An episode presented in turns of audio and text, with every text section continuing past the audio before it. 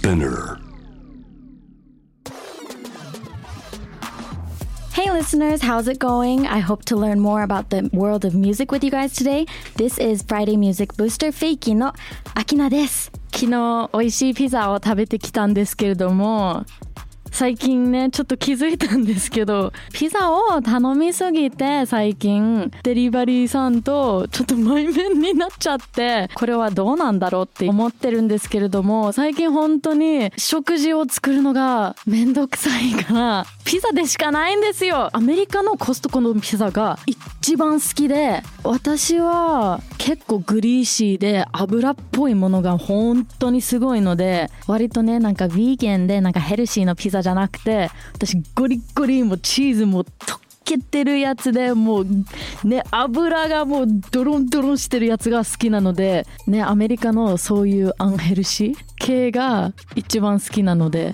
日本とはそこら辺はちょっと違うかなと思いますよね。日本は多分もう少しあの体に良さそうなだなるべく良さそうなベジタブルも多めにかけるみたいなイメージあるんですけど私はもうそれが嫌です。その人聞いてたらよろしくお願いします。今回紹介するアーティストはイマジョンドラゴンズですゲストに音楽ライターの小川志乃さんをお迎えしております。こんにちは。こんにちは。よろしくお願いします。ちょっとイマジョンドラゴンズのことをそこまで詳しく知らなくて、ええ紹介してもらっていいですか？ね。じゃあ簡単にどんなバンドかというと、はい。イマジンドラゴンズは2008年ぐらいからはい。結構長い下積みを経てデビューしたバンドでもともとラスベガス出身、あはいはいはい。カジノの町出身のバンドです。で2012年にデビューしていまして、はい。まあそこからはもう大ヒットシングルを連発し、うんうん。ストリーミングでトータル750億回わというすごいですね。すごいロックバンドなんですね、はいはい。最近のロックバンドでは珍しいぐらい。いや珍しいですよね、本当に珍しいバンドで、はいはい。本当に最近もねネットフリックスのアニメシリーズ、うん。大人気のアーケインの主題歌の「エネミー」が大ヒットしてはいはいはい。まあ、彼らの強いところっていうのはやっぱりそのロックバンドではあるんですけども、うん。まあ、ギターロックにとらわれずにヒップホップやったりエレクトロやったり。あやってますね、うんなんかワールドミュージックっぽいことも含めてうん和太鼓までやっちゃうみたいな、はいはいはい。何でもありの音楽性がすごく今っぽいっていうことでしてるバンドですね。なるほどですね、うん。私、えっと、アメリカに住んでた時、ええ。15歳に日本に引っ越してきたんですけどあのよく家族とドライブしてて、え。絶対にラジオに流れててその時は「ラジオアクティブえええ」とか「ディーモンズ」ディーモンですね。なんかそういいうヒット曲を結構聴いてきたからなんかちょっとだけ知ってるんですけどなんかその時期は今よりアルターナティブちょっとフォルクフォルクのイメージがあったんですけど、うんうんうん。割と結構なんなんだろうロック系にもっと近づいてきたイメージは勝手にあるんですけど、うんうんうん。なんかそこら辺とかはどう思います。なんかフォークミュージックも彼らはすごい好きで、うんうん。まあ多分そのデビュー当時っていうのはいろんなものを合体していわゆるミクスチャークロスオーバーとかはいはいはいサウンドをやってたんですけども、それが徐々にセカンドでオルタナティブなロック、うんうんうんなんかスタジアムロックっぽい音になって、はいはい。そこからさらにもうちょっとポップになってみたいな結構音の変遷のある人たちですよね。えーうん。でも正直アメリカにはちょっとロック言うてしまうと死んできましたよね。あ言うてしまうと。あのおっしゃる通りで、はいはい。さんがあのアメリカのラジオで「はい。イマジン・ドラゴンズ」を聞いたことがあったっていうのは、はいはい。ある意味すごいレア。なぜなら今うん。アメリカのロックなんてラジオでかからないから。聞かかないですよね。はいはいいわゆる普通のメジャーなラジオ番組でロックってね今かからない状態で、うん。そんな中でも数少ないロックかかるバンドがイマジン・ドラゴンズなんですよね。えそれってななんでなんでしょうかね、なぜ？ロックが。あアメリカでロックが言えばダメか。ダメかってあの本当に顕著になったのは2010年代以降で、はい。うん。その2010年代に何があったかというともうまさにストリーミングなんですよね。あはいはい。でやっぱりすごくそのシングル単位で物事が動いていく、はいはい。ヒットチャートももうアルバムチャートってあまり今意味をなさなくなっていて、うん。いかにシングルでヒットを作るか。そうですね。で、はい。大ヒットした曲がたまたまコンパイルされたものがアルバムと呼ぶみたいな感じに今なってるので、はいはい。やっぱりロックバンドってアルバムアーティスト。うんで、そのやっぱりシングル重視の流れに乗り切れなかったんですよね、はいはいはい TikTok とかのヒットとかにも今乗りづらいですし、あともう一つすごい大きいのがバンドミュージックっていうものが今すごい高価高いお金かかるものになっちゃってる。えら若い子たちって今パソコン1台あれば音楽作れるじゃないですか。はいはいはいあなはいはいはい。ヒップホップなんてマイクとなるねあのパソコンあれば誰でもできるけども。できますね。バンドやるとなるとスタジオ借りなきゃいけないギター買わなきゃいけないドラムセット必要みたいな、はいはい。今の Z 世代そんなお金ないですよね。なるほどですね。えーそんな角度から考えたことないです。それ本当に深刻らしくて。だはあ。からバンドをそもそも組むのがミドルクラス以上の子たちになっちゃってるなるほどですね。やっぱりそのロックの持ってたその,、はい。その反骨的なものとか、はいその若い子たちにとってのレベルミュージックみたいなイメージがうん。高級な音楽になっちゃってるんで、はい持ちづらい、それが今ヒップホップになってきてる、なるほどですね、うん。正直私が今聴いてるロックは あのポストモローンとか、ななんだろうラップのうん。世界にちょっとロックエッセンス入れるとまさかに、そうですよね。だそっかじゃあもうピュアロックが結構レアになってきた。レアになってきてる。なるほどですね。ポストマローンがはい。ロックスターって歌うわけですよ、はいはい。あのヒップホップのねなんかうはい歌ってまトラップのビートに乗っけてロックスターみたいに行きたいって歌うわけですよ、はいはい。あとオリビア・ロドリゴも。そうですよねそうですよね最近だったのマシンガン・キャリはいはいはあの人逆でヒップホップラッパーだったのが今ロックをやってるんですけど、いうんうん。彼のロックアルバムが最近でほぼ唯一うん。全米ナンバーワン取ったうん。ぐらいで、はいはいわゆるロックアーティストらしいロックアーティストの作品というのは本当に売れないですね、えーもったいないかっこいいんですもんねかっこいいんですけどね。生ロックはかっこいいですよ。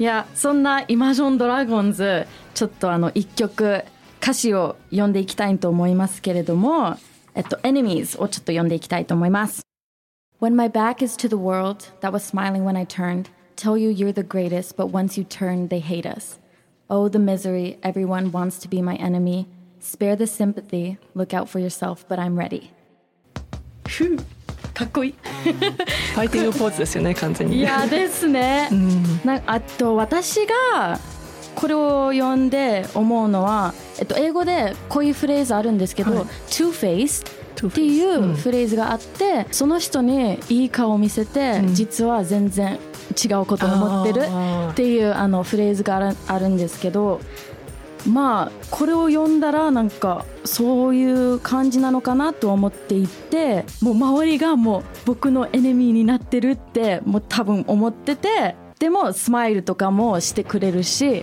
う本当に嘘ついてるもう僕の目の前に嘘ついてるみたいな歌詞にはちょっと捉えますね私は。なんか。誰も信じられないというか、大ヒットしてブレイクしてうん。周りはレーベルもみんないい顔してくるしいいこと言ってくるんだけども、まあそれがどこまで本当なのかみたいな、ちょっとその被害妄想的なものも入りつつ、はいはい。疑心暗鬼になってる。あなるほど。で周りみんなエナミーなんだけどもうんでももうやってやるぜっていう曲です、そうですね。最後に「うん。Look out for yourself but I'm ready」って。レディーなんですよね。そうですね。いやかっこいい。うん。かっこいい。言ってることかっこいい。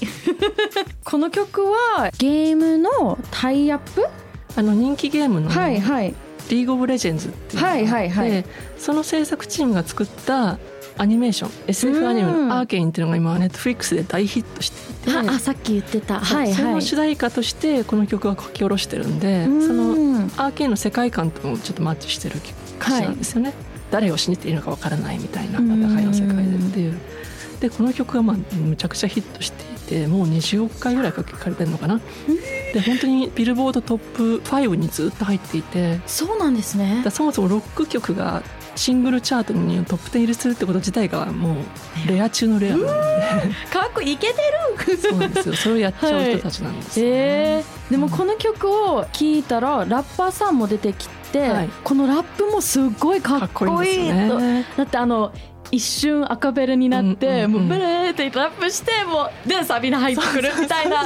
なんかこの曲のなんだろう展開もはい。すっごい面白くて、うんうん。皆さんにも聞いてほしいですよね。ぜ。彼らのバックグラウンドをちょっともっと知っていきたいなっていう気持ちがあるんですけれども、はい。まあそうですねラスベガス出身。でラスベガスにさっきちょっと聞いたんですけど、うん。カジノの前とかにそうラスベガスといえばカジノで、はいはい彼らもその下積み時代はラスベガスって逆に言うとライブハウスがないわけですよカジノの街なんで。なんでバンドがじゃあどこで演奏すればいいかって言ったらもうカジノの場所しかなくて、うん。でお客さんがみんなスロットマシンとかやってる横で演奏してたっていう、うわーでもちろん誰も聴いてくくれないわけですよ。そっか そうオリジナル曲なんでやってても誰も聴いてくれないんで、はいはい。みんなが知ってるそのローリング・ストーンズやったり、うん。クイーンやったりニルバーナやったりっていうので、はいはい。なんとか見てもらおうっていう、なるほどですね。そこでまあ何でもありの音楽性が培われたというか、はいはい要するにはいてもらえないと意味がないみたいな、うーんはいはい。そこでまあ彼らのそのいいポップソングを作るぞっていうマインドが生まれたっていう、あなるほどですね、えーえ彼らたちってどうやってバンドになったのって知ってます？そのきっかけ。いや普通にバンドを結成してるんですよ。はいはいはい。彼らあの2000年代なんでまだまだそのバンドミュージックバンドシーンがあった時代なんで、はいはい。まあ、みんなその同郷の友達たちがバンドを始めて、あーはいはいはい。よくあるストーリーです。うーんなるほどですね、うん。じゃあ友達からそう。あすごい。だからだからそんないい曲作れるんだ。そうです。えー、そうなんですね。まあ本当に長い下積みを経てなんで、はいはい。そこでまあ彼らもものすごくスキルもあるんで、うーん。やれるっていう土壌があるところで、はい。やんなきゃいけないっていう必要性に駆られていろんな曲を作り始めたっていうなるほどです感じでねすね。でも彼、うん。あのリードシンガーのダンダン。ですよね、ダンさんの声も私本ね当に好きなんですけど、うんうんえっとまあ私がロックを思うとなんだろう。パッションで叫んでる声うんうん。が一番あの浮かんでくるんですけど彼も大体あのサビとかでも本当にバーって叫んでるイメージがあるから、うんうんうんなんだろうもうディープウィシンからのロックがすごい曲で伝わってくるからなんかこのロックのインフルエンスはめっちゃ納得するっていうかなんかすっごいわかりますねライブもすごい良くて彼らは。本当にでダンはボーカルでありながらドラムも叩くんですよ。えー、そうなんですね。パーカッションを叩きながらやるんでむちゃくちゃプリミティブで。いわゆるわーかっこいい。めちゃくちゃかっこいいですよ。えーうん。私もあのこの前ジミー・キメルの、はい。えっと、ライブにええ「Believer」歌ってるとこを見たんですけど、えいやあそこもサビすごい高いんじゃないですか。なのにもう本当にマイクを通して「Believer」って歌ってるからもうマジでもうなんだろう。すごいパッションも伝わってくるし、なんかすごいここもドキドキになって力になるからすごい見るだけでももう本当に伝わってきますよね。ロックの良さですよね。本当に。歌メロをパッション込めて歌えるっていうロックの良さだと思います。や間違いない。そしてもう歌詞も素晴らしいですよね、次にちょっと話していきたい曲はちょっと爽やか系の曲なんですけれども「えっと、It's Time」の歌詞を読んでいきたいと思います Right to the top, don't hold back Packing my bags and giving the academy a rain check I don't ever want to let you down I don't ever want to leave this town Cause after all, this city never sleeps at night うわー この曲も懐かしいですデビュー曲ですね彼らのね。いや私一番最初に聞いた曲かもしれないんですけど、はいもうこれもすごい素敵なことを言ってますね。始まりの時っていうね。そうですね。Right to the top もう上上に行くぜって、ん。もうもっともっと頑張りたい気持ちだからもう packing my bags 多分アカデミーはユニバーシティかな？大学ねを出て、夢を追いかけて頑張るっていう曲ですよねでこのあの眠らない街ってのはまさにラスベガスのことですね。あーはいはいはいはいはい、うん。City Never Sleeps そうです。あ、はいそっかそっかラスベガスに行って頑張るぞっていうっていう曲なんですよね。じゃあもう本当にこれこのまま彼の人生の曲ですね。人生の始まりの曲なんです、ね、はいはい。この曲もティンティンティンティンティンティンティンのサウンドがすごいあの耳に入ってきてですよ、ね、大好きなんですけど本当に下世話なこと言うと彼らの場合はその例えば15秒ぐらいで切ったところで、例えば TikTok とかで15秒使うって時に使いやすいフレーズがたくさんある曲の中に。そうですね。それが本当にうまい。はいはいはいだからここがもうキラーフレーズですよっていうのがもうはいい。ろんなはい全ての曲にあるんで、うん。このデビューシングルですらそうなんですよね。そうですね。もううん。TikTok TikTok ないない前に。すごい素晴らしすぎる。えー？うん。でもこの曲は結構爽やか系じゃないですか、はいはい何でもできるってことはまず言いたかったんだと思います。うん。はいはいなんかオルタナティブロックっていうイメージがまあうん90年代、2000年代あるところに、はいはい。まあちょっとそれ一回一新して、うんうん。いやいろんなバラエティーがあるんですよと今僕たちはっていうのを見せたかったんだと思う。なるほどですね。でやっぱ彼らが昔言ってて面白かったのが今すごいジャンルレスの時代になってきていて2010年代、でロックバンドみんな苦労してると、はいはい。でも逆に僕たちにとってはウェルカムだと、うん。そのジャンルレスなことの時代の流れっていうのがみんなが苦労してる中で僕たちだけなんかいい。思いしててごめんねみたいなことを言っていて、それがまあ自分たちの強みだってことを分かってるから、うん。まあ、爽やか系からヘビー系からもう全部。全部やりますよっていうのをまずそのデビュー曲でまずそれやっちゃったっていう感じですよね。なるほどですね、うん。いやでも私もこの曲が正直一番ラジオにかかっていて聞いてたんですけど、その時期もマンフォードサンズとか、はい。あの割とフォルク系うんうんが、あの多かった時期かな、とは思うんですけどそれでもすごい、なんだろう different には聞こえたから、まあ、多分彼の声も天才すぎるのもあると思うんですけどやっぱりねそのフォルクの中にまたプラスそうなんですよね。なんだろう深みがうん。ある感じをなんか一回だけでも聞いたらすごいわかるから、まさに。だと思います。本当にそうです。うん、ファーストアルバム「ナイトビジョンズ」についてちょっと話していきたいんですけれどもこのアルバムはどんなアルバムですか？これはナイトビジョンズっていうタイトルもまさにそのいラスベガスへのオマージュなんですよね。おおそうなんラスですねベガスといえばやっぱ夜でしょ。夜、だキラキラしていて、はいなんかいろんなエンタメがあってうん楽しい街なんだけども、うんそこでやっていくそのアーティストとしてやっていく身としては結構きついよみたいな。タフでシビアな街だよっていうところのタイトルなんですね。でまあ、このアルバムって本当に当時のクロスオーバー的なものを全部詰め込んでいて、うん。まあ、オルタナティブロックもあればいわゆるヒップホップもあればエレクトロもあればっていう、はい。そのフォルク的なものも全部入っているっていう、まあ、すごくなんか宝箱みたいな詰め込み型のアルバムでないです、だ今はい。自分たちができることを全部とりあえず整理せずにうん。全部やりますよっていうはいはい。アルバムなんですよね。でも私もアーティストなので、はいはい。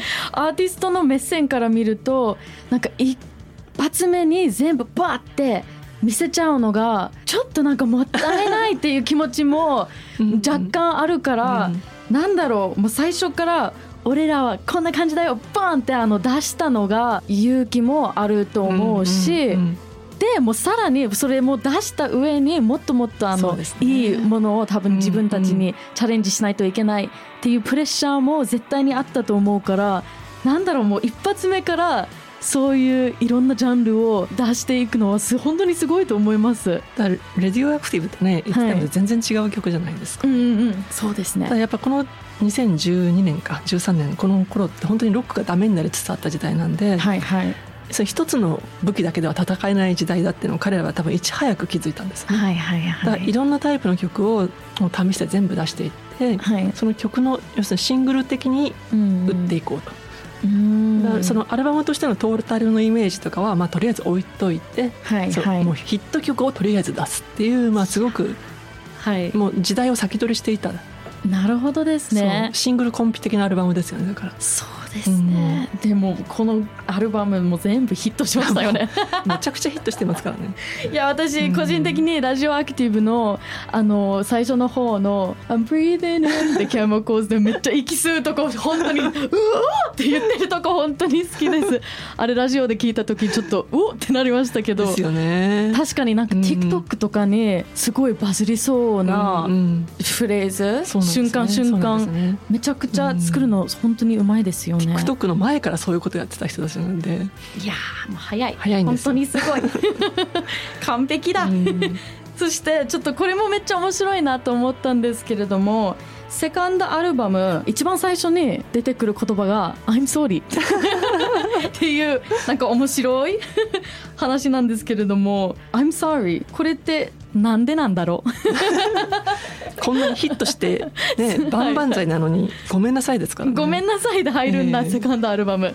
いやもう本当にねこのグループ私も今日いろいろあの初めて学んだこといっぱいあるんですけれどもすごいなんだろういやさっきからもずっと言ってるんですけど割とフォルクロックのイメージが強かったから、はい、なんか本当にいろんなジャンルをやるんだって改めて思いましてすごいかっこいいバンドだなって思います。いろいろできるからこそこれから彼らはなかなか難しい道を行くわけですね、うん、山あり谷ありの。はいはい。それがこの「I'm sorry」にまずかかってるっていう。はいはいはい。はいいやもう今日いっぱい話できて本当に嬉しいです。ぜひ聞いてほしいです。ありがとうございます、はい、次回も小川さんをゲストにお迎えしてイマージョンドラゴンズについてもっともっと話していきたいと思います。今日ありがとうございました。ありがとうございました。セカンドアルバムの最初の言葉は I'm sorry 絶好調だったのにもうダンどうしたの？また次回もお楽しみに Friday Music Booster は毎週金曜日にニューエピソードが配信されます。スピナーのほか、Spotify、Apple Podcast、Amazon Music など主要なリスニングサービスにてお聞きいただけます。ハッシュタグは、ハッシュ、フライデーアンダーバーミュージックアンダーバーブースター。メッセージの宛先は概要欄にあるメッセージフォームのリンクからお願いします。また今回紹介した楽曲のリンクを概要欄にまとめておきました。チェックしてみてください。Thank you for listening. This was Akina. Bye!